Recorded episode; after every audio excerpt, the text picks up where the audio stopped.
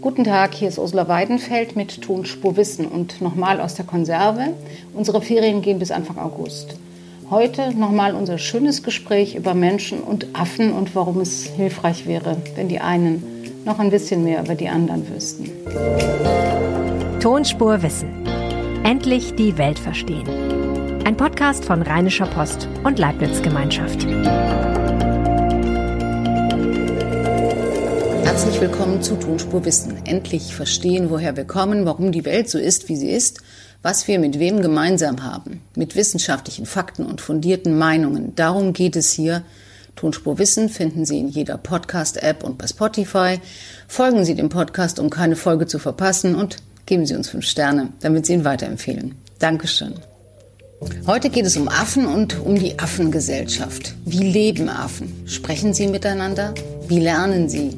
Empfinden Sie Freundschaft, Konkurrenz, vielleicht sogar Mitleid? Was unterscheidet Sie von Menschen und was unterscheidet uns alle von der Kartoffel? Das erklärt uns jetzt Julia Fischer. Sie leitet die Abteilung Kognitive Ethologie am Deutschen Primatenzentrum in Göttingen, lehrt an der Universität Göttingen und ist außerdem Vizepräsidentin der Berlin-Brandenburgischen Akademie der Wissenschaften. Hallo, Frau Fischer. Hallo, Frau Weidenfeld. Frau Fischer, Sie sind die deutsche Affenforscherin, Primatenforscherin.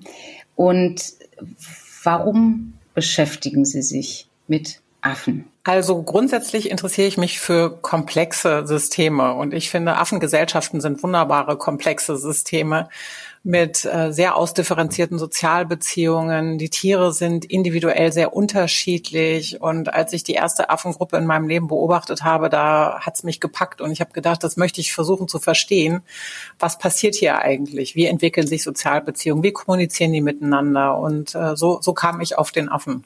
Weil Affen keine Einzelgänger sind, sondern in Gruppen leben? Das kommt auf die Affenart an. Also äh, die Tiere, die ich damals beobachtet hatte, das waren Berberaffen, die leben tatsächlich in Gruppen so typisch, so ein bisschen wie man sich eine Affengruppe im Standard vorstellt. Die Weibchen bleiben in der Geburt, Geburtsgruppe und die Männchen wandern aus und das sind so 40 Tiere ungefähr.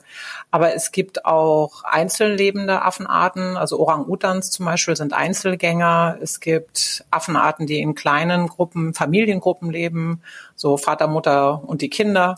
Ähm, aber für mich war eben dieses, dieses Sozialgefüge einer doch etwas größeren, komplexen Gruppe, das war das, was mich, glaube ich, so angezogen hat.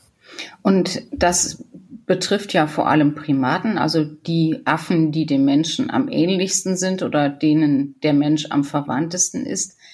Wie viel Nähe sehen Sie denn da, wenn Sie Affen beobachten? Sie machen ja auch ganz viel Feldforschung. Also Primaten sind ja erstmal, das ist die Ordnung, wenn man jetzt biologisch äh, das klassifiziert. Und dazu gehören ja auch Lemuren und ähm, die äh, Affen, die in Südamerika leben und die asiatischen Affen und dann die Menschenaffen, also die großen Menschenaffen, da denken die meisten Leute dran, die denken an Schimpansen, Gorillas, Orang-Utans. Ähm, als tatsächlich unsere nächsten lebenden Verwandten. Wir gehören ja auch zu den großen Menschenaffen, taxonomisch gesehen. Ähm, aber ich denke, die Faszination ist einerseits, dass wenn man die anguckt, dass eben zumindestens jetzt die afrikanischen und asiatischen Affen und die großen Menschenaffen, die haben eben Gesichter, die haben Verhaltensweisen, die uns nicht ganz fremd sind. Also wenn man sich die anguckt, dann sieht man einerseits Unterschiede, aber man sieht aber eben auch bestimmte Ähnlichkeiten.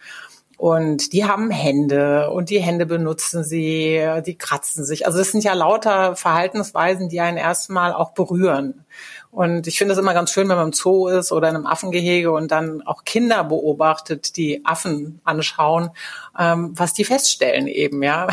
Wie ein Kind mal sagte, der Affe hat Hände an den Füßen. Also, also diese äh, schöne, schöne etwas Ansprechendes. Also es ist ein Spiegel da, aber gleichzeitig sehen wir doch auch große Unterschiede. Und ich glaube, genau dieses, dieses Doppeldeutige gewissermaßen, das ist das, was die Affen so, so interessant macht weil wir auch erfahren, woher wir kommen dabei?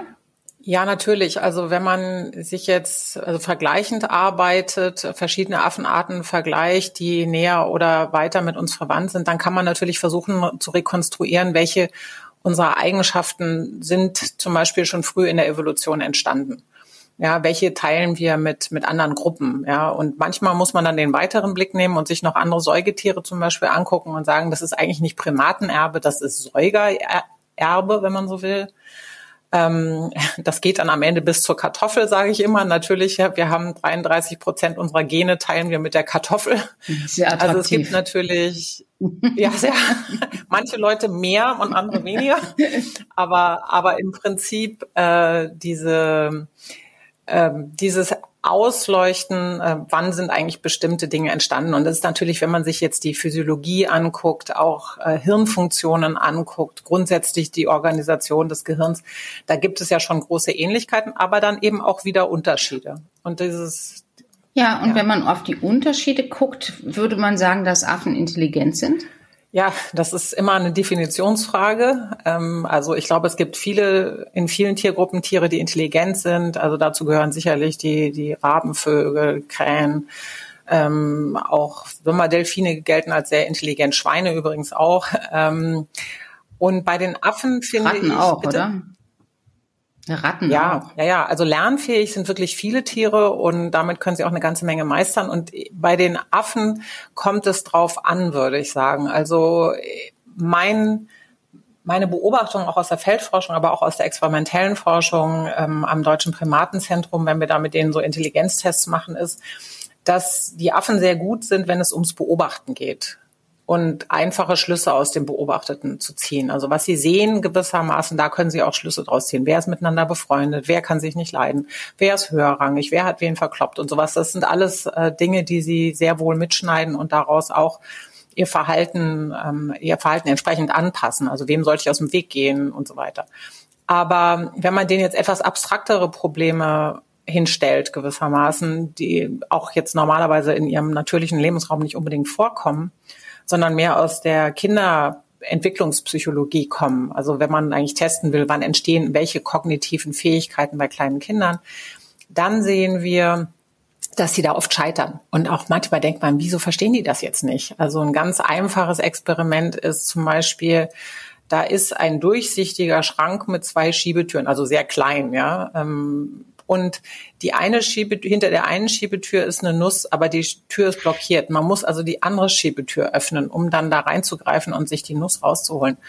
Und wir wollten uns das bei, wir haben uns bei 100 Berbeaffen haben wir getestet und es war vielleicht 20, die das verstanden haben. Und die anderen 80 haben die Tür. Haben die das verstanden oder war das Zufall? Also das ist eine gute Frage. Dazu müsste man sie wahrscheinlich äh, mehrfach testen oder ähnliche Aufgaben, die ein bisschen anders aussehen, nochmal hinstellen. Aber das war erstaunlich. Wir haben uns wirklich gefragt, warum. Die rütteln einfach eine halbe Stunde an der verschlossenen Tür und das war's dann. Ja, dann geht man irgendwann wieder. Und das ist doch erstaunlich. Und ich glaube, da sehen wir, dass Menschen jetzt erstmal grundsätzlich von der Disposition dann eher bereit sind, nochmal was anderes zu probieren. Und dass diese Flexibilität im Denken bei uns auf alle Fälle sehr viel ausgeprägter ist als äh, bei den Affen, die die ich kenne jedenfalls. Also, dass Menschen sich möglicherweise eher hinsetzen und darüber nachdenken, wie, wie komme ich an die Nuss und welche Tür muss ich aufmachen, um da dran zu kommen? Ab welchem Alter tun Menschen das denn? Also, das würde ich sagen, ist wahrscheinlich so ab, ab zweieinhalb, drei oder so würden wir damit rechnen, ja.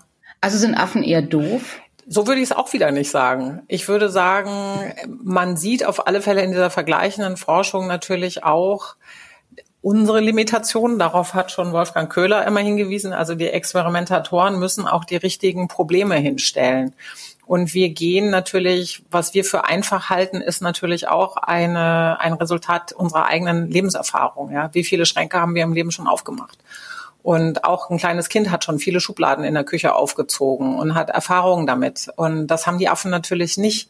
Und das muss man immer mit berücksichtigen. Deswegen ist es auch gut, sich immer noch mal kritisch zu fragen, wie kann ich, kann ich nicht doch noch mal ein anderes Problem finden, das näher an der Lebenswirklichkeit und auch der Erfahrung der Tiere ist, damit die gewissermaßen, damit wir ein ebenes Spielfeld haben, wenn wir Menschen und Affen vergleichen. Und was sind solche oder, oder wie finden Sie solche Experimente dann? Also sehr berühmt sind verschiedene Experimente, die gemacht worden sind, um rauszufinden, was wissen die Affen eigentlich über ihre Raubfeinde. Und äh, das sind die Löwen oder die Tiger, die sie fressen. Je nachdem, wo man lebt. In Asien sind es die Tiger, in Afrika die Löwen oder die Leoparden. Und äh, da gibt es also eine Reihe von ähm, sehr schönen Experimenten, die, wo man Attrappen benutzt hat und die hingestellt hat oder die Rufe zum Beispiel von äh, Raubvögeln vorgespielt hat und geguckt, ob die Tiere verstehen, aha, das ist jetzt äh, der, der Adler, vor dem ich mich in Acht nehmen muss. Und ähm, das sind äh, Probleme, die lebensnäher sind. Ja, aber man hat zum Beispiel auch gefunden, also es war, waren Studien, die in den 80er Jahren gemacht worden sind. Da haben Leute künstliche Leopardenspuren in den Sand gedrückt und geguckt, ob die Tiere darauf reagieren. Das haben sie nicht gemacht. Wobei man auch dann sagen muss, ist vielleicht auch nicht nötig, weil dass da irgendwo ein Leopard vorbeigegangen ist, heißt ja nicht, dass da jetzt ein Leopard ist und dass es sozusagen ähm, auch zu aufwendig wäre, auf jede Leopardenspur, die man sieht, irgendwie zu reagieren. Sie haben ja bei Ihren Forschungen auch herausgefunden, dass Affen, wenn sie einen satten Löwen sehen, irgendwie entspannter sind, als wenn sie einen sehen, von dem sie annehmen, der hat Hunger. Ja, also das ist, ähm, war jetzt eine anekdotische Beobachtung.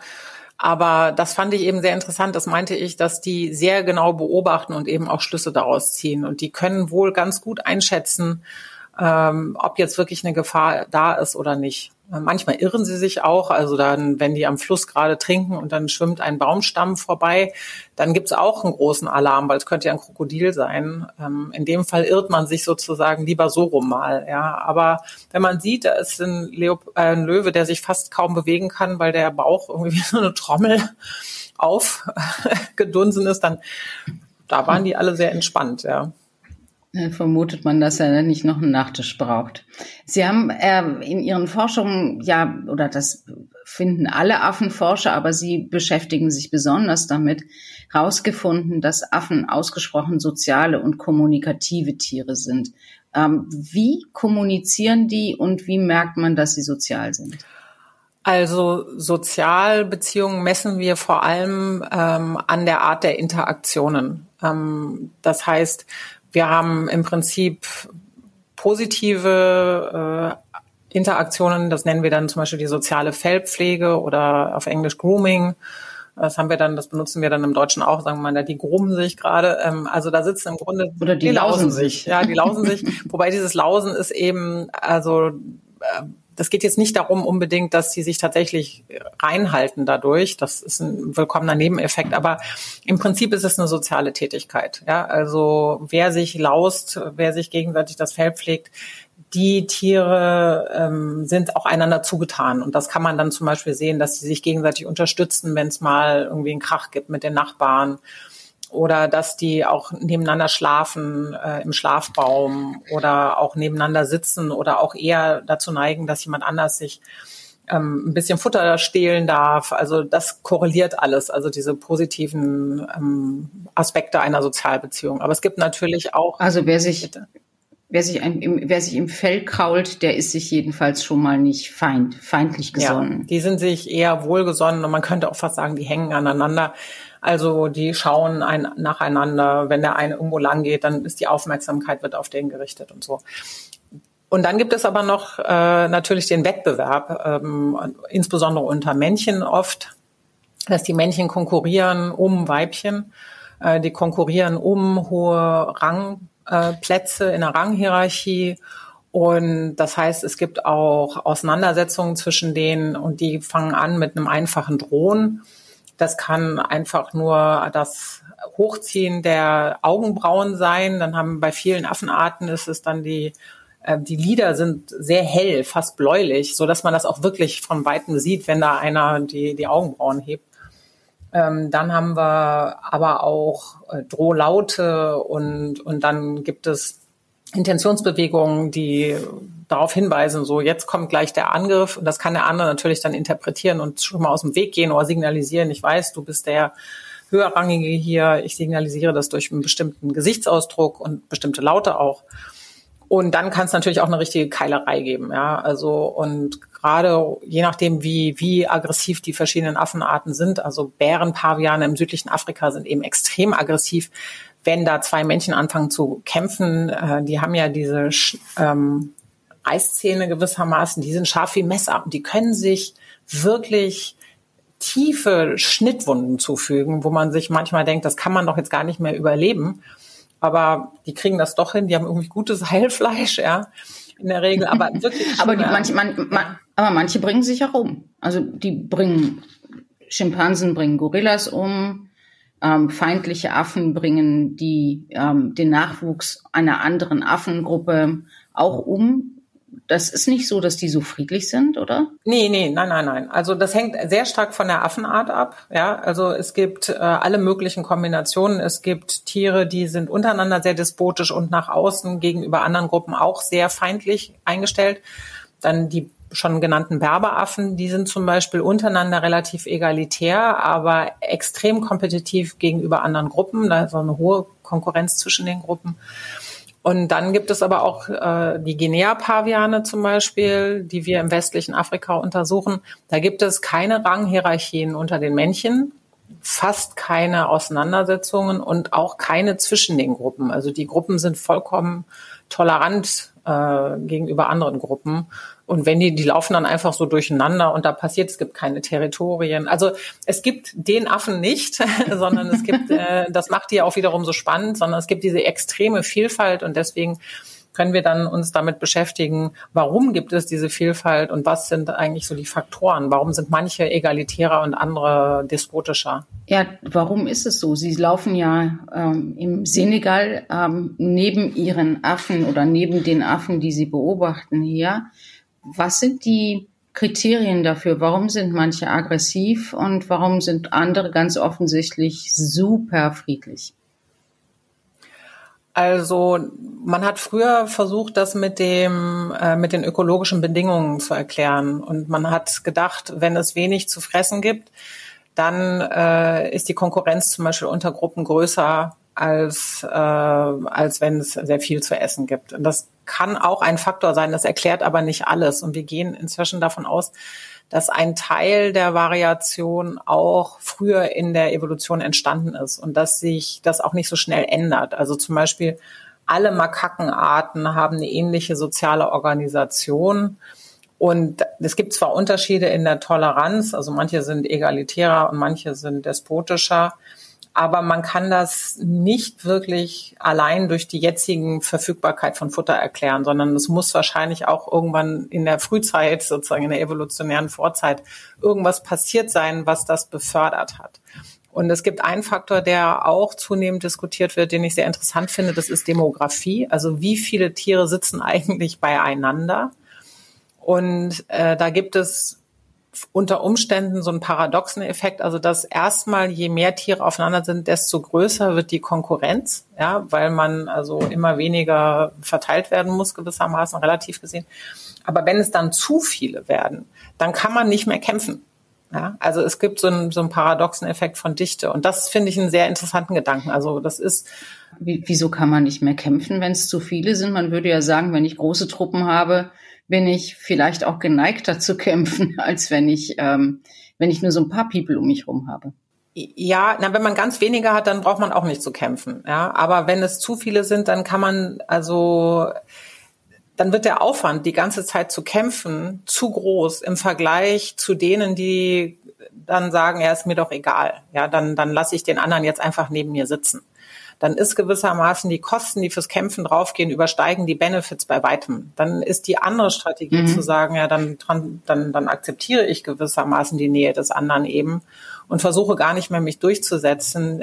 Die haben dann letztendlich den evolutionären Vorteil. Die können in der Zeit sozusagen sich um das Kindermachen kümmern, während die anderen sich verkämpfen. Ja. Was ja eigentlich das Ziel ist, nicht? Also eigentlich geht's doch darum, ähm, wenn man Affengesellschaften anschaut, möglichst viele Nachfahren zu produzieren und zwar möglichst mit dem mit den eigenen Genen.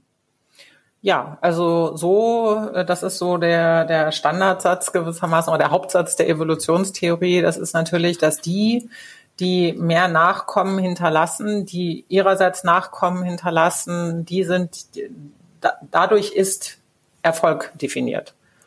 Und ähm, das heißt, die Tiere sind darauf äh, sele selegiert, Ja, es wird also evolutionär bevorzugt gewissermaßen Strategien, die am Ende dazu führen, dass mehr Nachkommen hinterbleiben. Aber es gibt dann auch wieder Unterschiede. Das Wichtige ist eben, wie viele bleiben über am Ende. Und deswegen sehen wir also, manche Organismen produzieren eben sehr viel von, sagen wir mal, geringer Qualität. Ja, also ähm, da hat man, da geht es einfach darum, möglichst schnell äh, die Wachstumsrate zu maximieren. Und dann gibt es andere, wo man eher sagt, man hat weniger Nachkommen, aber man investiert sehr stark in die. Und dazu gehören definitiv die Affen, wo ja das Investment einer Mutter in ein Kind ja riesig ist. Also selbst bei, bei Makaken ist es so, dass die Mutter praktisch ein Jahr lang das Kind säugt, herumträgt. Dann war sie noch ein halbes Jahr schwanger. Das ist ein, das sind schon fast zehn Prozent ihrer Lebenszeit, ja, die in ein Kind reingehen. Und vielleicht kann sie. Aber dafür, ja. Also, ja, ich meine, das Interessante ist ja, dass sich da nicht nur die äh, Mütter für die Kinder interessieren, sondern ja ganz offensichtlich die ganze Gruppe, eben auch die männlichen Exemplare dieser Gruppe. Wie kann das sein, dass da irgendwie sich am Ende alle um die Babys kümmern? Das ist wieder von Affenart zu Affenart unterschiedlich. Also bei den Berberaffen ist das tatsächlich so, dass sich die Männchen auch um die Kinder kümmern. Für die Männchen sind die Kinder so eine Art Statussymbole, die sie damit rumtragen. Und äh, wenn man ein Kind hat, dann kann man sich mehr oder weniger gefahrlos einem anderen Männchen annähern, was ohne Kind nicht so einfach ginge. Aber äh, da gibt es auch eine Strategie der Weibchen, dass äh, die setzen sehr stark auf Vaterschaftsverschleierung. Also keiner weiß da, wer der Vater ist, weil die, die Weibchen gewissermaßen im Herbst so von Männchen zu Männchen ziehen und jeder darf mal. Und dadurch weiß keiner, wer der Vater ist und deswegen kümmern sich alle um die Kinder. Aber in anderen, bei anderen Affenarten, wenn die Männchen in der Lage sind, das Weibchen sehr stark zu monopolisieren in der Zeit, wo sie fruchtbar ist und ganz klar ist, wer der Vater ist. Da hat man solche Effekte nicht. Und da hat man dann eher den kind, Kindsmord, wenn man äh, neu in einem, äh, eine Beziehung eintreten möchte. Also insbesondere äh, zum Beispiel bei den äh, Bärenpavianen, äh, wenn es eine sehr, sehr hohe Konkurrenz unter den Männchen gibt, dann kann es passieren, dass ein neues Männchen in die Gruppe reinkommt und dann erstmal die Kinder tötet oder einige der Kinder tötet, die schon da sind, damit die Weibchen schneller wieder fruchtbar sind. Da ist es so, dass gewissermaßen das Fenster, die, die Zeitdauer, wo ein Männchen so in so einer äh, Verfassung ist, dass es wirklich alle anderen auch in Schach halten kann, die ist so kurz, dass dann extremer Druck drauf herrscht, äh, drauf liegt, dann sich da durchzusetzen, reproduktiv und eben auf Kosten unter Umständen der schon, schon vorher gezeugten Kinder. Gibt es denn auch sowas wie Männerfreundschaften oder Frauenfreundschaften bei Affen? Ja, ähm, auch da hängt es wieder ganz von der Art ab. Also es gibt bestimmte Affenarten, die sind extrem nepotistisch. Da würden die Weibchen sind. Das heißt, die gucken nur auf die Verwandten. Die gucken nur auf die Verwandten. Da sind die Mütter, Großmütter, Cousinen, Tanten und so weiter. Die sind ein fester Klüngel, die unterstützen sich gegenseitig. Und das finden wir insbesondere dann, wenn die Konkurrenz auch eher groß ist. Dann weiß man, man kann sich auf die Verwandten verlassen. Bei den anderen weiß man es nicht so genau. Bei den Berberaffen wieder ist es so, da spielen auch die weiblichen Verwandten eine große Rolle, aber die haben auch Freundschaften außerhalb ihres Verwandtschaftskreises und mit denen unterstützen sie sich auch und die können sich auch gegenseitig lausen und so weiter. Ähm, dann gibt es bei den Guinea-Pavianen in Westafrika ist ja alles anders. Da haben wir enge Beziehungen unter den Männchen, die schon anfangen, wenn die äh, noch das Kindergartenalter haben. Also die sind dann vielleicht zwei Jahre alt, drei Jahre alt, also ist noch äh, so wirklich Kinder, jugendliches Alter, ähm, da fangen die Männchen an, mit anderen Männchen Freundschaften zu bilden. Und wir sind jetzt gerade dabei, nachzuvollziehen, wie lange halten eigentlich diese Freundschaften. Und wir haben bestimmte Freundschaften, die sehen wir jetzt schon über sechs, sieben, acht Jahre. Ja, also das ist für so einen Affen, der dann vielleicht 16, 17 wird, dann schon äh, so eine erhebliche Teil, Teil des, äh, der Lebensspanne. Die Weibchen hingegen haben eigentlich keine Freundschaften. Ja, also die äh, gehen von einem, wechseln von einem Männchen zum anderen und die einzige wirkliche wichtige Sozial, äh, der wichtige Sozialpartner ist das Männchen und natürlich das Kind. Aber die Weibchen dort, die haben wenig Bindungsbereitschaft und noch nicht mal zu den eigenen Kindern. Also da kann es vorkommen, dass die Weibchen irgendwann abhauen und die Kinder zurücklassen. Warum machen die das? Also warum machen die Männer Männerfreundschaften, wenn ihnen das gar nichts bringt und wenn sie ja eigentlich sozusagen in der eigenen Familie sehen, dass man auch ganz gut ohne diesen Aufwand leben kann, weil das kostet ja was. Das kostet ja Energie. Man muss sich irgendwie mit diesen Freunden ständig treffen. Man muss sich ununterbrochen das Fell lausen und so. Das ist ja kein Spaß. Doch. also, äh, also erstmal ist äh, tatsächlich das Lausen, da gibt es auch Untersuchungen zu, das reduziert äh, die Stresshormone und äh, wenn wir könnten, also ich würde schon davon ausgehen, dass das sozusagen Glückshormone freisetzt. Ja, also die äh, scheinen das offensichtlich zu genießen. Wer das mal beobachtet hat, also ein Affe, der einen anderen laust oder vor allem der, der gelaust wird, ja, äh, wohlige Geräusche werden ausgestoßen und so. Also erstmal macht es Spaß. Das, der Nebeneffekt ist, man sichert sich natürlich auch Unterstützung. Also wenn es jetzt dann doch irgendwie mal Stress gibt, dann hat man einfach seine Leute, auf die man zählen kann. Und dann ist eben auch die Frage, ob das für die Männchen grundsätzlich eine Möglichkeit ist, sich den, die Zugehörigkeit zur Gruppe zu sichern.